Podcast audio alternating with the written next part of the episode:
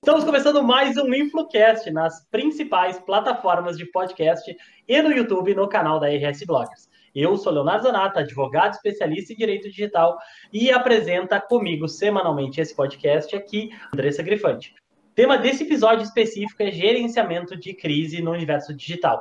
E para falar sobre esse tema, nós contamos com a participação da convidada Rosângela Florzak, que é jornalista, doutora e mestre em comunicação. Também ela é professora na ESPM Sul e consultora em cultura do cuidado.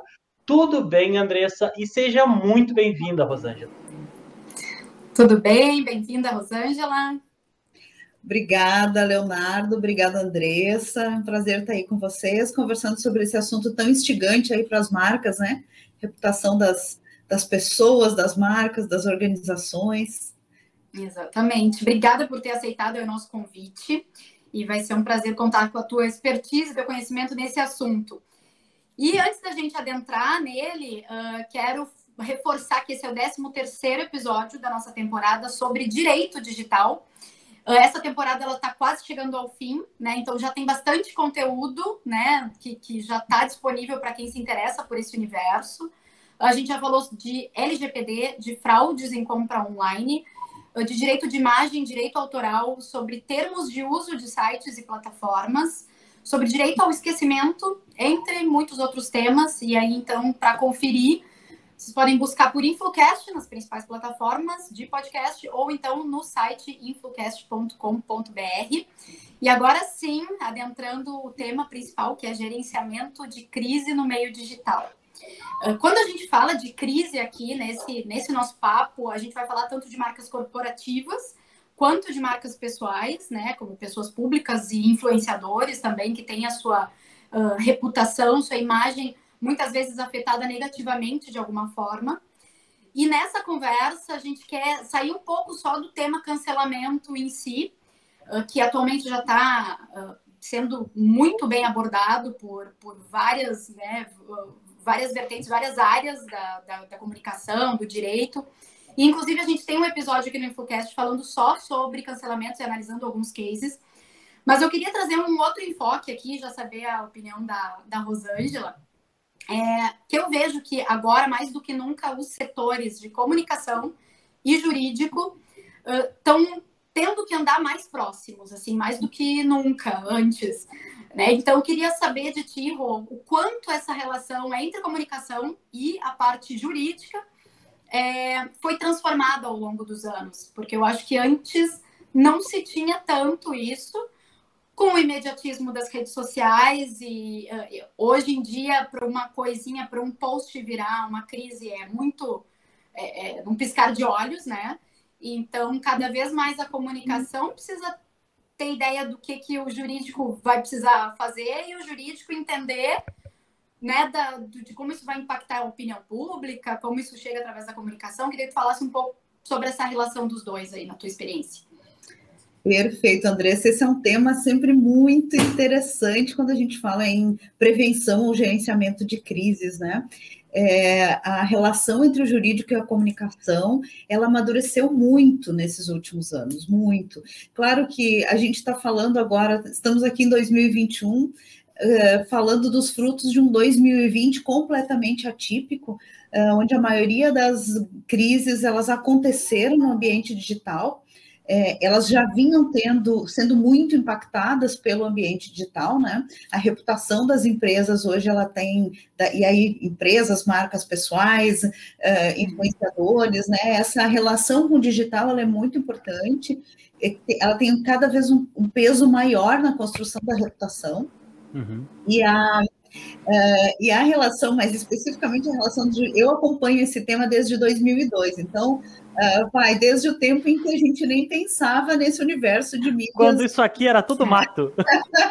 é, no meu tempo, como dizem, não, no meu tempo, é, o embate entre jurídico e comunicação era uma certeza na hora da gerência, do gerenciamento de crises. É interessantíssimo isso.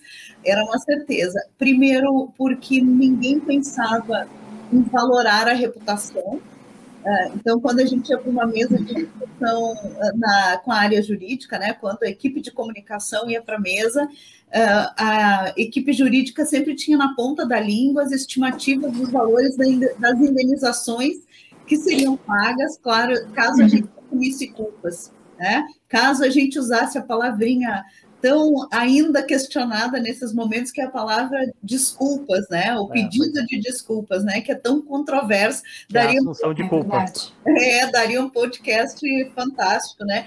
Mas é, é, é, é, é assumir a culpa, ah, mas muitas vezes a comunicação tem é, desenvoltura para pedir desculpas por tantas coisas que não o fato em si, né? Então, mas esse sempre foi um tema controverso nessas mesas, né? Nesses comitês de crise aí, é, que tem como presença obrigatória a comunicação e o jurídico. Uhum. É, o jurídico, então, se a comunicação não está. E a comunicação, por sua vez, ela sempre teve muita dificuldade de entender uh, as instâncias, né, os ritos, uh, as, uh, os instrumentos jurídicos. Então, até hoje, né, outro dia eu conversava com uma assessora de comunicação de um cliente, ela disse, ah, saiu uma decisão da justiça, mas não sei de que se trata. Né? Não sei, eu disse, mas em que instância, que, que, que foi julgamento de um processo, uma medida cautelar? Ai, não sei, foi alguma coisa bem complicada lá que. Então, assim, isso é, isso é comum e cotidiano. Uhum. É, em contrapartida, o efeito desse 2020 na nossa vida é assim: 70% das crises que nasceram no, no ambiente digital, uh, na minha estatística, né, das que eu tive contato, foram parar na mesa do Ministério Público. Tiveram envolvimento Sim. do Ministério Público. Pois é. Uhum. Isso faz uma conexão direta entre comunicação e jurídico. Uh, e, e, eu vejo um amadurecimento muito grande da, uh, das assessorias, né, das marcas, das assessorias jurídicas, que é uh, essa busca por entender melhor a comunicação, entender os meandros da comunicação. Eu fiquei muito encantada, tenho, acho que foi 2017, eu cheguei numa organização num sábado, logo cedinho, assim, para gerenciar uma, uma situação bastante grave, e o, o assessor, o advogado lá da empresa me disse, ah, uh, nós ainda não comunicamos nada e nós precisamos fazer alguma coisa de comunicação, especialmente em relação às vítimas, em relação às pessoas afetadas, porque na hora que, que se tiver uma contenda judicial, a nossa agilidade na comunicação vai contar a nosso favor. E aí eu digo, aleluia, então chegamos neste momento tão esperado em que essas duas áreas sentam para pensar as estratégias juntas. E eu acho que a gente amadureceu hoje. A comunicação busca entender melhor né, os, é, todo, tudo que está implicado né, no, uh, nesses comprometimentos que a gente pode ter na instância uh, judicial, e, por outro lado, as assessorias jurídicas também uh, começam a entender que a comunicação pode ser um ponto a favor, a boa comunicação. Né? Não aquela comunicação não aquela comunicação que a gente fazia antigamente, que era assim, da nota de esclarecimento para a imprensa mas é uhum. é uma comunicação mais estratégica, que parte do, do, das pessoas mais diretamente envolvidas, né? que se resolve no espaço onde ela foi criada, portanto, na, na ambiência digital, né? a gente vai fazer a gestão daquele evento crítico, daquela crise, no lugar onde ela nasceu e não em todos os espaços. Então, quanto mais estratégica for essa relação, melhor, é, e, e melhor ela está funcionando. Olha, eu vou fazer um comentário aqui que eu acho muito legal trazer o outro lado da visão também, né? Eu ia dizer, Sendo, agora o advogado. Do ponto de vista jurídico também, há 10 anos atuando nesse meio, eu vi, vivenciei e fui.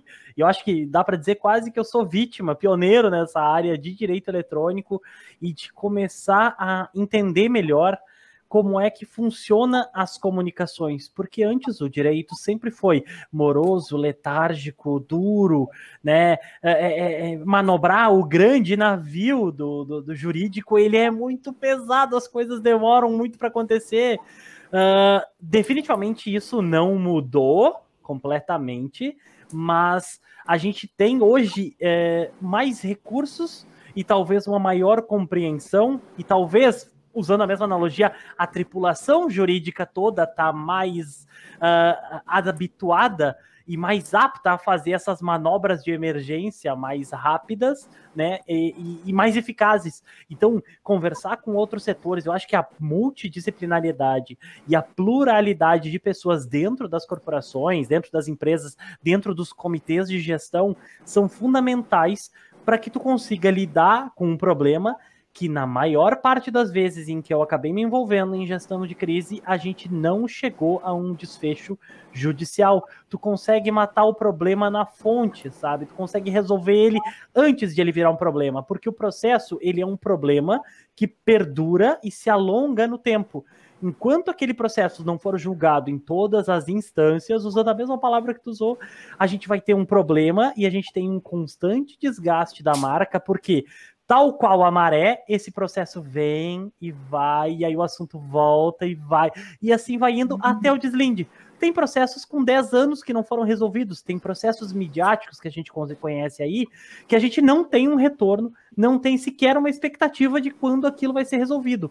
Talvez, adotadas as devidas proporções, com uma gestão de crise efetiva e não só da boca para fora, uh, esses processos e esses problemas todos teriam sido evitados. E aí a gente faz automaticamente a transformação em valores, em desgaste para a marca, em desgaste para sócio, em risco para a empresa, em risco para board, uh, várias, várias, várias coisas. É, e retomando até o que vocês, eh, quando vocês apresentavam todos os podcasts dessa temporada, né? Eh, vários dos temas que vocês traziam estão absolutamente implicados nessa questão da gestão de crise. Então, quando vocês falam do, eh, do direito ao esquecimento, que é até um tema que está agora na pauta da imprensa, aí esteve, né, há poucos dias, eu, eu sempre recorro à, à discussão desse tema, nem tanto pela é, é, pelas questões legais, mas pelo, pela, pelo cotidiano, pela vida mesmo, né? É, a cada movimento que a gente tem na instância judicial tem um, uma, um relembrar da crise né, tem um potencial de, um, de, uma, de, de, uma nova onda, né, de uma recaída, eh, de uma nova exposição negativa para a marca. Então, eh, quando tem uma decisão, mesmo que vai haver recurso, mesmo que outras, outros trâmites serão feitos, eh, sempre se tem a possibilidade de relembrar a crise. E aí esse, esse esquecimento vai por terra, né? Porque hoje a gente já tem situações assim, eu conheço organizações que se preparam para o aniversário das crises. Né? Eu acompanhei, acompanhei o episódio em 2018, que anualmente né, o pessoal fica. Por quê? Porque as redes sociais elas relembram né, o que você postou naquela data, o que uhum. você né, estava fazendo naquele dia. E por vezes vem uh, registros relacionados com aquele episódio. Então eu preciso ter uma estratégia aí comunicacional, obviamente, me preparando para esse para esse momento, né? E passa também pelo que vocês falavam dos termos de uso, né? Que eu insisto com os meus clientes que a gente precisa ter nas nossas redes uma política de relacionamento muito clara com o nosso usuário, muito transparente. É, gente, vocês não avaliam o que eu pego de grandes marcas, marcas fortes, com estratégias uh, de construção de reputação muito robustas, muito bem feitas, com muita gente, muito recurso financeiro envolvido. É, e a gente vai visitar os perfis dessas marcas e não tem um, sequer uma menção à política de relacionamento. Uma base sólida. Ai. Nada, nada. E aí isso é muito desgastante, porque aí a empresa. Porque, porque assim, conceitualmente, né, Léo e Andressa, as marcas não se preparam para esses momentos. Então, assim, Exato. o estado da arte é a gente chegar nessa aproximação que a gente falava de jurídico e comunicação, a trabalhar junto na prevenção.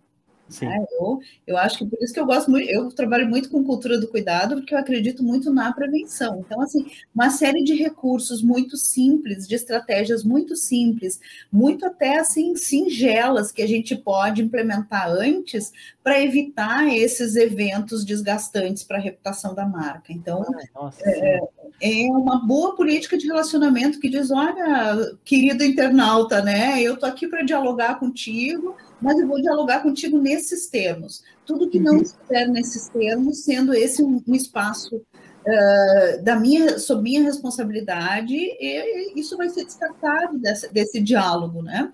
Uh, muitas vezes eu acompanhei um caso bastante emblemático de uma, de uma empresa que uh, um, uma, um executivo né, de alta estava sendo atacado nas redes. E a empresa ficava confusa se podia uh, tirar aquele conteúdo e por, e, por vezes, deixou esse profissional exposto. Né? É. Obviamente que estava cometendo um, um, equívoco muito grande, porque ela é responsável, em última análise, né, Léo? Me, me corrija se eu tiver que ficar por aquele conteúdo, então ela não pode deixar um profissional seu ser exposto ali, né, ser enxovalhado, xingado naquelas redes. Então, assim, é, nós vivemos ainda, eu digo que a gente vive no velho oeste das redes sociais, assim, falta parâmetro, falta regramento, falta, mas tem uma porção de coisas que vai ter que ser de iniciativa das empresas, das marcas, dos influenciadores, e não só do ambiente regulatório. A gente não pode esperar só o ambiente regulatório. É preciso que tenha um, uma conduta, um comportamento, uma busca das marcas uh, por, uma, por uma atuação mais cuidadosa, né, autoprotetiva nesses ambientes. É uma mudança de cultura, né? Realmente. É uma mudança de cultura dentro da empresa. E como, como tu mesmo mencionaste agora, além da empresa, ela tem que atacar as duas frentes. Tanto ela tem que proteger o seu funcionário, blindar ele desse aspecto, como também ela é responsável, em certa medida, pelo que ele posta, pelo que ele produz, pelo que ele uh, uh, faz de conteúdo. Então, uh, tem que tomar muito cuidado com isso, e às vezes as, as, empresas acabam descobertas nisso e acabam caindo de paraquedas nesse velho oeste, e elas acabam alvejadas de todos os lados. E aí o grande vilão é a internet. Mas a internet só ela, ela, ela, ela claro a, gente já discutiu aqui no InfluCast diversos problemas com toda a carga e a bagagem que vem junto com a internet, mas ela dá voz para todo mundo, ela permite que todo mundo se expresse. Algumas opiniões poderiam ficar nas cavernas escuras às quais elas pertencem, mas em geral, é, né, ela permite que todo mundo possa expressar sua opinião. inclusive eu estou aqui, né, vou, vou aproveitar o espaço para fazer uma sugestão para quem está nos vendo no YouTube, esse livro Humilhado, John Ronson, é sensacional. Como a era da internet mudou o julgamento público. Eu vou indicar esse Show. livro no meu próximo Infludica. Ele é incrível. Ali no Kindle é sensacional. É, define muito bem em realmente como a era da internet mudou o julgamento do público, como deu voz para todo mundo, como permitiu isso e, e, e de start dessa, dessa natureza toda, como as empresas devem se portar com essas tantas opiniões, porque antes a gente tinha assim, ó, nota para imprensa. Agora é a pessoa, a empresa falando com o consumidor. Então, se tu conseguir lidar isso com técnicas de comunicação não violenta, com técnicas de comunicação eficaz, tu consegue matar o problema na origem. Tu não na vai origem. precisar ser é. jurídico contencioso. Mas aí entra a ideia de ver o jurídico como uh, preventivo e não só como reativo. Exatamente. Eu acho que eu já vou deixar meu convite aqui para a gente tomar um café, Rosângela, que a gente tem muito para conversar. Adorei esse posicionamento. Tem muita conexão, né? E até a Rô falava dos nossos episódios, né, dessa temporada, e eu, uh, claro, já tinha a noção, já sabia dessa desses pontos em comum dessas duas áreas, mas a cada episódio, sabe, com o Léo, cada vez que a gente chama um tema que eu acho assim que eu digo para ele, não, é, é, é, um tema da tua área, vai ser mais tu, eu vou te perguntar e tu vai falar. Mas quanto mais a gente aborda um assunto específico, mais eu vejo que a comunicação tem tudo a ver também, que não está tão desconectado, né? São duas áreas que se, que se relacionam muito, inclusive num dos episódios mais recentes que a gente falou de responsabilidade civil na imprensa, né? Uh, o quanto a opinião pública às vezes determina uh, que algum uh, juiz penda para um lado ou para outro. E a opinião pública, quem é que quem é que manipula ou quem é que né, tem uma, uma grande força com a opinião pública? É a comunicação, é a imprensa, são esses profissionais, é como essa informação chega, né? Para o público. Sem dúvida. E na comunicação, Andressa, a gente tem muito a avançar, é, e eu acho que essa, essa provocação do Léo é, sobre esse lugar que que a marca ocupa na comunicação das redes, ela é muito importante, porque tem uma ressignificação desse lugar, tem um novo lugar. É, se a marca vai para as suas redes ou vai para as redes se portar como se portou até 5, 10 anos, ou seja, no que eu chamo de lugar hierárquico da comunicação, eu vou lá para divulgar para falar do alto do meu, do meu lugar, do meu púlpito, eu falo e os outros escutam, né? Uhum. Eu falo Uh, e eu encerro o assunto com uma nota, com um comunicado, eu dou a minha explicação e ninguém tem o direito de questionar. Se eu, se eu ocupo esse espaço com essa intencionalidade, uh, eu estou construindo a minha própria crise. Eu, uh, as uhum. redes sociais, em especial, né, a gente está falando do ambiente digital de forma mais ampla, mas as redes sociais, em especial, são espaços de diálogo. Como quando eu coloco a minha marca nesse espaço, Uh, e hoje não tem como não colocar, então é imprescindível que eu revise esse meu posicionamento. Eu vou para lá como um espaço de prestar contas, de conversar, de responder dúvidas, questionamentos, né? De esclarecer pontos. Eu digo muito para os meus clientes, eu digo, gente, quando nós não vamos esclarecer uh, os, os, pontos que estão sendo levantados a nosso respeito, é, é, o nosso nem, o, nem aquela pessoa que, vai, que está pronta para nos defender vai se colocar nesse lugar, ela não vai nos defender. Porque se uhum. nós não estamos nos dando o trabalho de apresentar o nosso argumento, a nossa narrativa, uh, as pessoas desistem da gente facilmente. Aí nós abrimos o espaço para quem está nos atacando. Né? Então, eu, eu sou a primeira a condenar. Uh, falou em comunicação violenta, né? Eu sou a primeira a condenar esse esse diálogo que não é mais diálogo, essa troca, esse ataque intencional, intencionado, agressivo, violento, uh, e eu me envolvo né, organicamente na gestão da crise dos meus clientes e eu não deixo isso acontecer, assim, não pode aceitar ofensa, agressão, xingamento, palavrão, por, por isso que tem que ter uma boa política de relacionamento, né? Uhum. É, mas quando é um questionamento, quando é uma dúvida, quando é até mesmo uma acusação é, feita em tom adequado, uh, minimamente educado, a empresa tem, a marca tem a obrigação de responder. Então, se ela se posiciona nesse diálogo igualitário nas redes, ela vai criando uma, um estado de boa vontade mais adequado, né? Não é uma não é uma arena, não pode ser um ringue, não pode ser um lugar é, de uma guerra declarada. Não vou ali tiro a minha espada, né? Que a gente adora, nós os gaúchos, então adoramos. Sim. Né? Faca na bota, né? Todo mundo polariza hoje em dia. A polarização é a, é a lógica social, né? É, e aí, quando. É, mas eu preciso, como empresa e como quem tem a intenção de manter aquelas pessoas em diálogo, né, eu fidelizei o meu cliente. Uhum. Eu fiz um investimento tremendo para ter ele comigo, para ter ele nas minhas redes. Né? E aí eu vou abandoná-lo quando ele tem uma dúvida, eu vou abandoná-lo quando ele está insatisfeito. Ou vou largar vou... ele para um chatbot mal configurado. Isso, que é o pior dos mundos, né? Então, quando as, quando as empresas têm consciência disso, elas vão ver que vale a pena investir numa equipe de social media mais robusta, né? É, com uma, mais volumosa, porque daqui a pouco eu tento resolver tudo com uma pessoa. Eu invisto muito para criar reputação, para fidelizar quem está comigo, né? Quem eu quero que esteja comigo. Mas depois eu não sustento o relacionamento.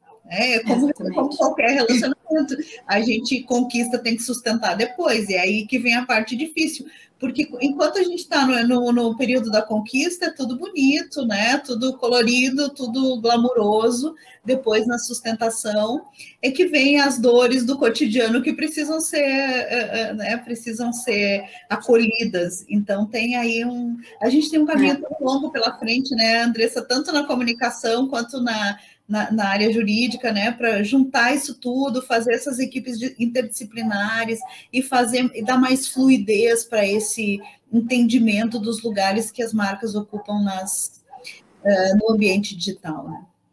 É, e tu falava da, dessa de, de, as redes sociais não serem um ringue, de estar disposto a responder. Eu, eu penso muito assim que cresceu demais essa ideia de humanizar a marca, humanizar a marca. Só que as empresas ainda se fecham numa caixinha de achar que humanizar é colocar um card sobre a história do funcionário que está lá há 30 anos. Então, o seu José está lá há 30 anos, então tu faz um card bonitinho com a história dele, mostra, bota uns rostos nos cards, que às vezes nem é funcionário, nem é cliente, é, é banco de imagem mesmo. E para muitas empresas, o humanizar a marca é isso. Ai, a gente precisa humanizar a marca, a gente precisa que apareça rosto ali. Mas humanizar é responder o teu cliente quando ele precisou. É, é, é esse dia após dia. Não é o cardzinho, né? Então... Isso é. Isso é revoltante, né? Porque assim, é, eu sou velha nesse negócio de comunicação corporativa, então assim, é, isso nada mais é do que importar uma solução que a gente fazia no jornal impresso da empresa, que era colocar o perfil da história do funcionário. Eu fui, eu me lembro isso lá na década de 90, eu fui chamada numa empresa uh, para criar uma solução. Olha, olha a mágica que eu precisava fazer, eu precisava criar um jornal interno é, que melhorasse o relacionamento, que, que tornasse o relacionamento interno mais caloroso, porque era uma empresa onde predominavam os engenheiros e era uma empresa muito fria. E aí, lá pelas tantas áreas de, de gestão de pessoas, na época chamava recursos humanos, entendeu que precisava melhorar a produtividade é, pelo, é, pela melhoria do clima interno, uma lógica correta. Então, vamos fazer um jornal, vamos contar a história das pessoas. Aí a gente se desesperava atrás de conseguir histórias fofinhas, sabe? O fulano coleciona Fusca e faz um. Eram umas histórias assim, a gente tinha que é, garimpar na vida pessoal daquele, daquela, daqueles profissionais, assim, alguma coisa que dissesse, não, ele, ele gosta de outras coisas além de trabalhar com números, né? É, mas hoje as empresas tentam fazer isso na, nas redes sociais, ou criar a persona e resolve o problema, eu criei a persona, me comporto como a persona, deu. Uhum. É, eu faço, mas tem um mundo para desenvolver depois. Então, assim, é, eu, eu, eu, eu olho essa eu olho essa situação pelo copo meio cheio, assim, eu acho que a gente significa que a gente tem muito trabalho ainda, muito potencial nesse espaço digital, tem muita coisa para ser feito e tem esse uhum. no ambiente corporativo que é assim, as marcas entenderem que elas são ali mais uma pessoa, mais um sujeito em diálogo, né? Elas são mais eu, eu, eu, eu preciso estar naquela conversa. Né? O pior lugar é quando me tiram da conversa. Eu sempre digo para os meus clientes: o pior lugar para acontecer a crise no ambiente digital é porque as empresas se apavoram, especialmente as empresas, mas acho que os influenciadores também, né, Andressa, se é. apavoram quando o xingamento vem para o seu perfil. Né? Sim. Quando ataca a pessoa esse é o paraíso, porque quando está atacando o perfil, eu, eu tenho um pouco de informação sobre o que estão me xingando, o que, que é o, o questionamento, o que, que é o motivo do ataque. O pior lugar é quando essa, esse ataque está acontecendo longe das minhas redes e eu não tenho a menor ideia. Eu faço um monitoramento, eu, mas eu não posso entrar lá no perfil do Leonardo que está xingando a minha marca uh, lá no seu perfil, eu, como marca, não posso chegar lá e dialogar com ele, né? E raramente vou conseguir entrar lá no perfil dele e dialogar. Então, eu identifico os meus haters, mas eu não consigo interagir com eles. Então, assim, deixa eu vir, deixa eu vir para o seu perfil. E ali, se tu tiver um, um perfil com uma prevenção de, de riscos bem feita, ali tu vai conseguir fazer uma gestão da, daquele evento de maneira muito mais como um protagonista daquela tua crise e não deixando a tua crise ser gerenciada pelos outros. Uhum. Eu vou pegar agora o gancho, então, de, de, gerenciamento da crise, né? Quando a crise se instaura, né? Uh, para seguir para outra, para outra, outro tópico aqui da, da nossa pauta. Uh, existiria uma forma de agir específica né, e diferente para quando a crise inicia no digital ou quando ela inicia, né, sei lá, offline, digamos, um cliente na loja física teve um problema e depois foi para o digital, ou quando ela começou mesmo uh, online. Tem uma forma diferente de agir nos dois casos? É, tem uma máxima, né, na teoria da gestão de crises que diz assim: tu gerencia a crise no lugar onde ela nasce. Né? Então, se ela nasceu na rede X, a gente vai gerenciar na rede X. É, logo que as redes sociais começaram a entrar no cotidiano da, da sociedade em geral, é, eu lembro de algumas marcas que viveram episódios complicados e, e elas se sentiam mais confortáveis em responder lá na imprensa porque a imprensa era o território seguro e, e, de controle dessas marcas, né?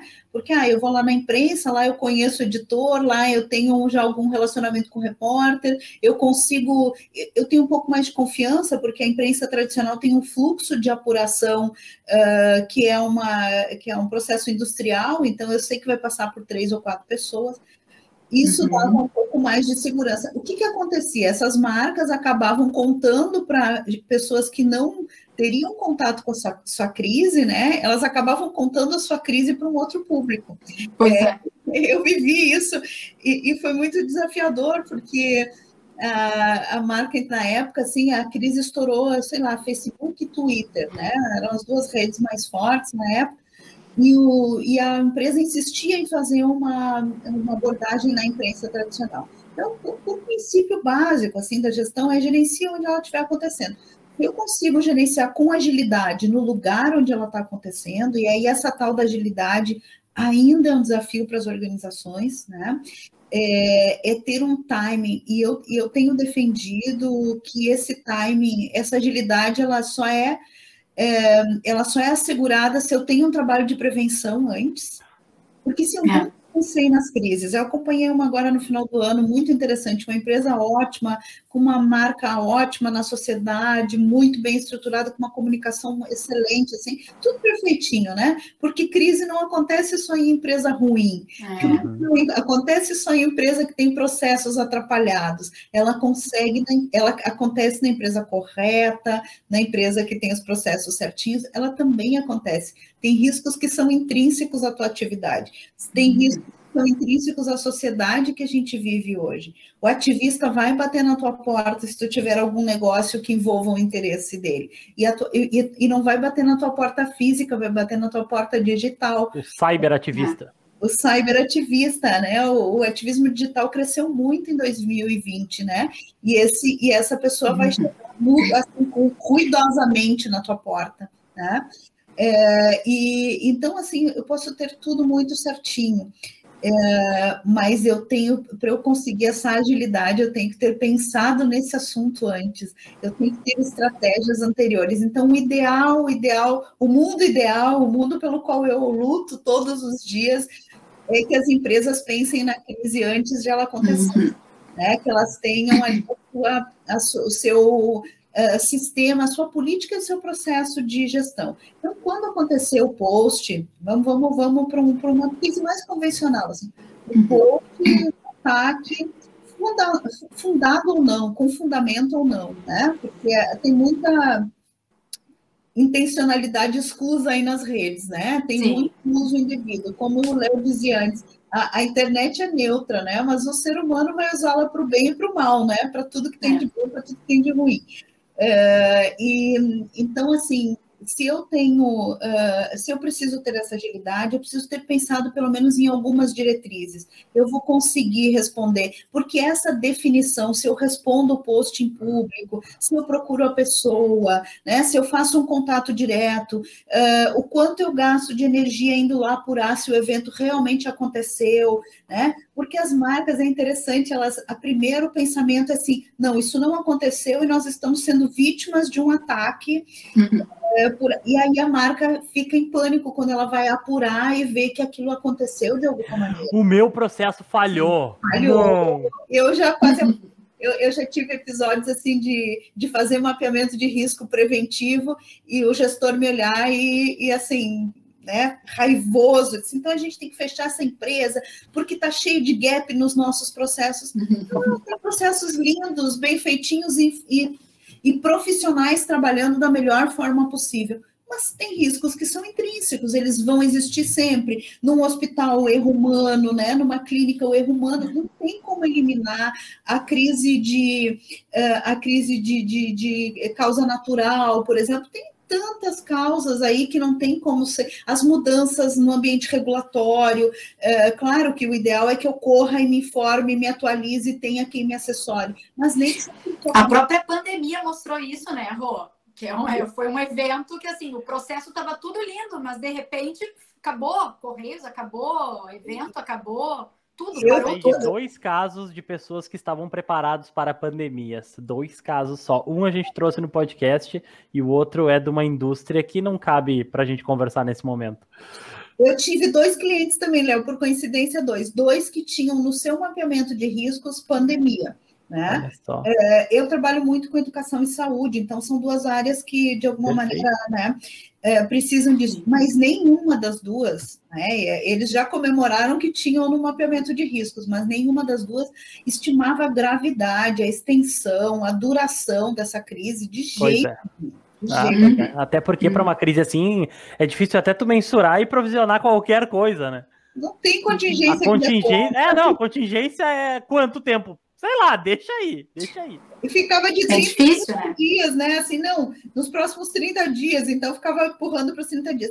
Então, assim, eu, eu defendo, Andressa respondendo, tentando responder um pouquinho a tua pergunta, que é assim, é, essa, esse roteiro, esse protocolo, o que fazer, né?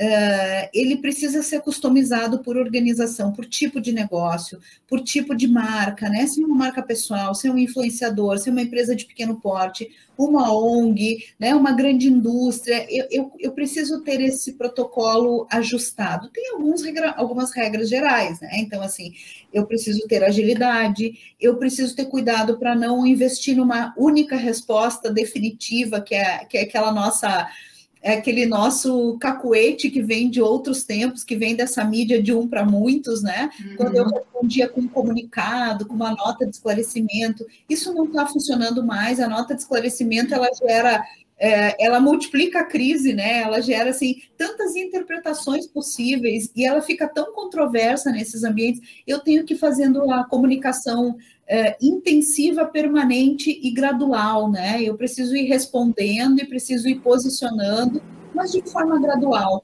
até com o mesmo ritmo que eu vou descobrindo o que aconteceu efetivamente, né? Porque, como a gente conversava antes da gravação, uh, tal qual o podcast que se prorroga no tempo e tem uma cauda longa, a crise também o que chegou até ti chegou nesse momento, mas nada impede que amanhã, depois de amanhã ou daqui a um mês, ainda cheguem relatos e focos de incêndio que tu tenha que apagar.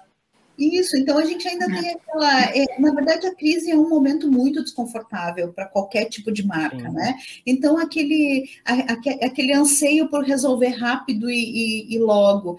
Um, e eu, eu gerenciei uma crise em 2020 que durou seis meses, né? no final do processo nem eu aguentava mais, assim, né? Sim. É, seis meses. Veja que é, os gestores, né, a alta direção precisava ter muita resiliência, né, que foi o termo do, um dos termos mais usados no ano passado, para conseguir aguentar a extensão daquela crise. Então, é, no final, quando a gente avaliava o período todo, eles diziam, a gente relembravam a primeira semana da crise e diziam, a gente tinha uma ansiedade de resolver naquela semana, a gente tinha vontade de resolver tudo naquela semana. Não vai acontecer. Não no ambiente digital, não vai uhum. acontecer. A gente vai ter que ter é, força para aguentar um longo período. É então, é a, é a maratona e não o sprint, né? Isso, exatamente. É a, é a tua resistência que vai definir uh, se tu vai conseguir virar o jogo ou não, né? Não vai ter um, não vai ter mais um golpe uh, muito surpreendente que vai acabar com tudo, não vai. E tem, tem gestor que cansa, né? No meio do caminho, uhum. quanto mais apanhar. Tinha um cliente há uns anos Precisa de muita inteligência emocional, hein, para lidar. Do, de quem está sendo afetado e também de, de ti, né? Desses profissionais que fazem uh, esse meio de campo e, e de auxiliar na consultoria para gerenciar a crise. Rosângela, sempre que a gente fala aqui em direito digital, eu sempre trago umas outras visões. Eu sempre tenho um momento que eu acabo dando uma pistolada aqui ao vivo também, sempre, sempre, sempre, uma resmungada. A gente acaba sempre trazendo a necessidade e priorizando essa ideia de prevenção, que é uma coisa muito cultural. Né? A gente só trabalha com a prevenção depois que tu toma uma chamuscada. Aí tu te preocupa com. Ah, Prevenir uh, para não acontecer de novo. Né? É, exato, exato. Mas tu nunca imagina que contigo vai acontecer. Imagina, isso só acontece com os outros. Nunca vai acontecer isso aqui em casa até que acontece, até que tu toma uhum. ciência disso. Então, a, acho que é, eu venho trabalhando já há bastante tempo em palestras, aulas e no podcast, estou adorando o papo aqui com vocês também, uh, que, que é essa ideia de instaurar ou de passar essa noção de prevenção. Né? Não vê prevenção como custo, mas vê como investimento. Porque se tiver um plano de ação bem definido ali na frente, que contemple, pelo menos em linhas gerais, o que fazer, não vai estar tá ninguém em desespero correndo e se batendo, né? Enquanto tudo pega fogo né? e, e vai ruindo. Mas, e eu também, a gente acaba trazendo isso para tanto para profissionais quanto para usuários, né, de modo geral, para que não sofram golpes, ataques, que não caiam roubada uhum. e que principalmente não precisem remediar, né? A gente sabe uhum. que remediar sempre sai mais caro. Uh, a gente sabe que o custo também para abafar uma crise é muito maior do que investir em evitar, né? Isso posto, quais seriam as tuas dicas para empresários, empreendedores e para pessoas públicas também, para que elas possam se proteger minimamente ou adequadamente para uma situação assim? É, eu acho que o primeiro passo, uh, quando a gente fala em empresas, né, em, em empresas mais estruturadas, maiores, é perceber que, na verdade, a gente já faz uh, um, uma espécie de um mapeamento informal de risco e alguns mapeamentos formais no cotidiano da organização. Uhum. Inclusive, como empreendedores, né, marcas pessoais, também a gente já faz. A gente, é, toda vez que a gente vai fazer um plano de negócios ou a gente vai fazer um, um, um canvas ali do nosso planejamento, a gente pensa ah, quais são as nossas vulnerabilidades. Então, assim, um mapeamento uhum. simples das vulnerabilidades no caso de uma marca pessoal. É, e uma, é, é, uma articulação entre os tantos mapeamentos de riscos que se faz numa empresa, né? Porque hoje a gente tem o compliance mapeando riscos, a gente tem a, a área tributária mapeando riscos, a gente tem uh, a área de financeira mapeando riscos. Então, assim, os riscos reputacionais, eles, eles ainda são novos e a gente precisa incluí-los. Mas se a gente começar articulando esses mapeamentos de riscos já existentes, ou fazendo uma, uma espécie de um inventário das nossas vulnerabilidades como empreendedor, né? A gente já tem um bom ponto de partida, porque uhum. uh, o grande problema que eu vejo cultural, por, por esse aspecto cultural que vocês trazem, é que a gente só se prepara para os momentos uh, de sucesso, para as coisas boas, para tudo dar certo, né? Então, assim, é um, é, é uma, no meu ponto de vista, é uma tomada de consciência uh, e, um, um, e uma disseminação de um conhecimento muito simples e muito acessível. Mas a gente tem o grande desafio aí de fazer essa virada cultural. Eu ah, acho que esses ambientes, assim, as palestras, as aulas, são espaços, né, que a gente está ali fazendo quase uma militância, né, uh, para criar essa consciência. É um trabalhinhozinho de formiguinha, né? Que a gente espera que a longo prazo isso se propague, reverbere e que alcance cada vez mais pessoas, né? Por aí. Às vezes eu, eu fico triste quando eu escuto de profissional de comunicação. Outro dia eu ouvi de um profissional assim, ai, o pessoal já enjoou de falar de gestão de crise, gente. Chega, vamos falar, vamos dar um outro nome para esse negócio. Nossa, nós somos ainda assim, estamos na primeira infância da gestão de crise, né? A gente precisa é. amadurecer muito nesse tema no Brasil para chegar é, perto né, do que tem países desenvolvidos aí que tem já uma cultura efetiva de prevenção. E, e eu acho que é por aí o caminho, é falando sobre isso, é trazendo o tema, é, é, buscando né, as leituras aí, o, estudando os casos que a gente vai conseguir desenvolver essa consciência da, da, da, importância da cultura do cuidado, né? Acho que por aí a gente faz aí uma boa, uma boa construção aí da, da, dessa consciência. Maravilha. Olha, eu acho que não finalizaria de melhor forma do que as reflexões que as duas propuseram agora. Eu agradeço imensamente a presença da Rosângela aqui e peço que, por gentileza, tu deixe os teus canais de contato para os nossos ouvintes que quiserem evoluir essa conversa contigo. Deixa teu arroba, teu site, LinkedIn, Telegram. Então, meu, meu é, meus canais todos têm o mesmo, a, a, mesma forma de acesso, que é o arroba roflorczak. Flor CZK, Roflorzac, né? Então, assim, é bem, com Roflorzac me encontro em qualquer, em qualquer rede aí e eu estou à disposição para seguir a conversa aí com quem tiver interesse. Beleza. A gente deixa na descrição do episódio os links, que aí o pessoal também consegue te encontrar mais facilmente. Uh, e é isso, vou, a gente vai fechando, porque eu acho que já já conseguimos uh, debater bastante. Eu não sei em quanto tempo que a gente já está, mas já, já seguimos aí a pauta, extrapolamos. Eu falo demais. Não, foi só uma horinha, uma horinha barbada, barbada. Flui, né? Mas é justamente essa troca rica entre profissionais e essa multidisciplinaridade que a gente comentou lá no início, né? Uh, quanto mais momentos a gente tiver de fazer essa troca e de áreas que tenham tanto em comum, é isso que a gente pode fazer para contribuir com esse mercado, para que a gente tenha uh, menos crises. Elas vão acontecer sempre, não tem como né, evitar dizer que não vão, mas que quando aconteçam, elas sejam melhor administradas, pelo isso. menos, né? Perfeito. Acho que é isso, Rô. Te agradeço muito, Léo, também pela parceria em mais um episódio. Sigam nos acompanhando, então, nos os nossos recadinhos. Ah, e mais uma, uma dica que eu, eu já ia deixar passar.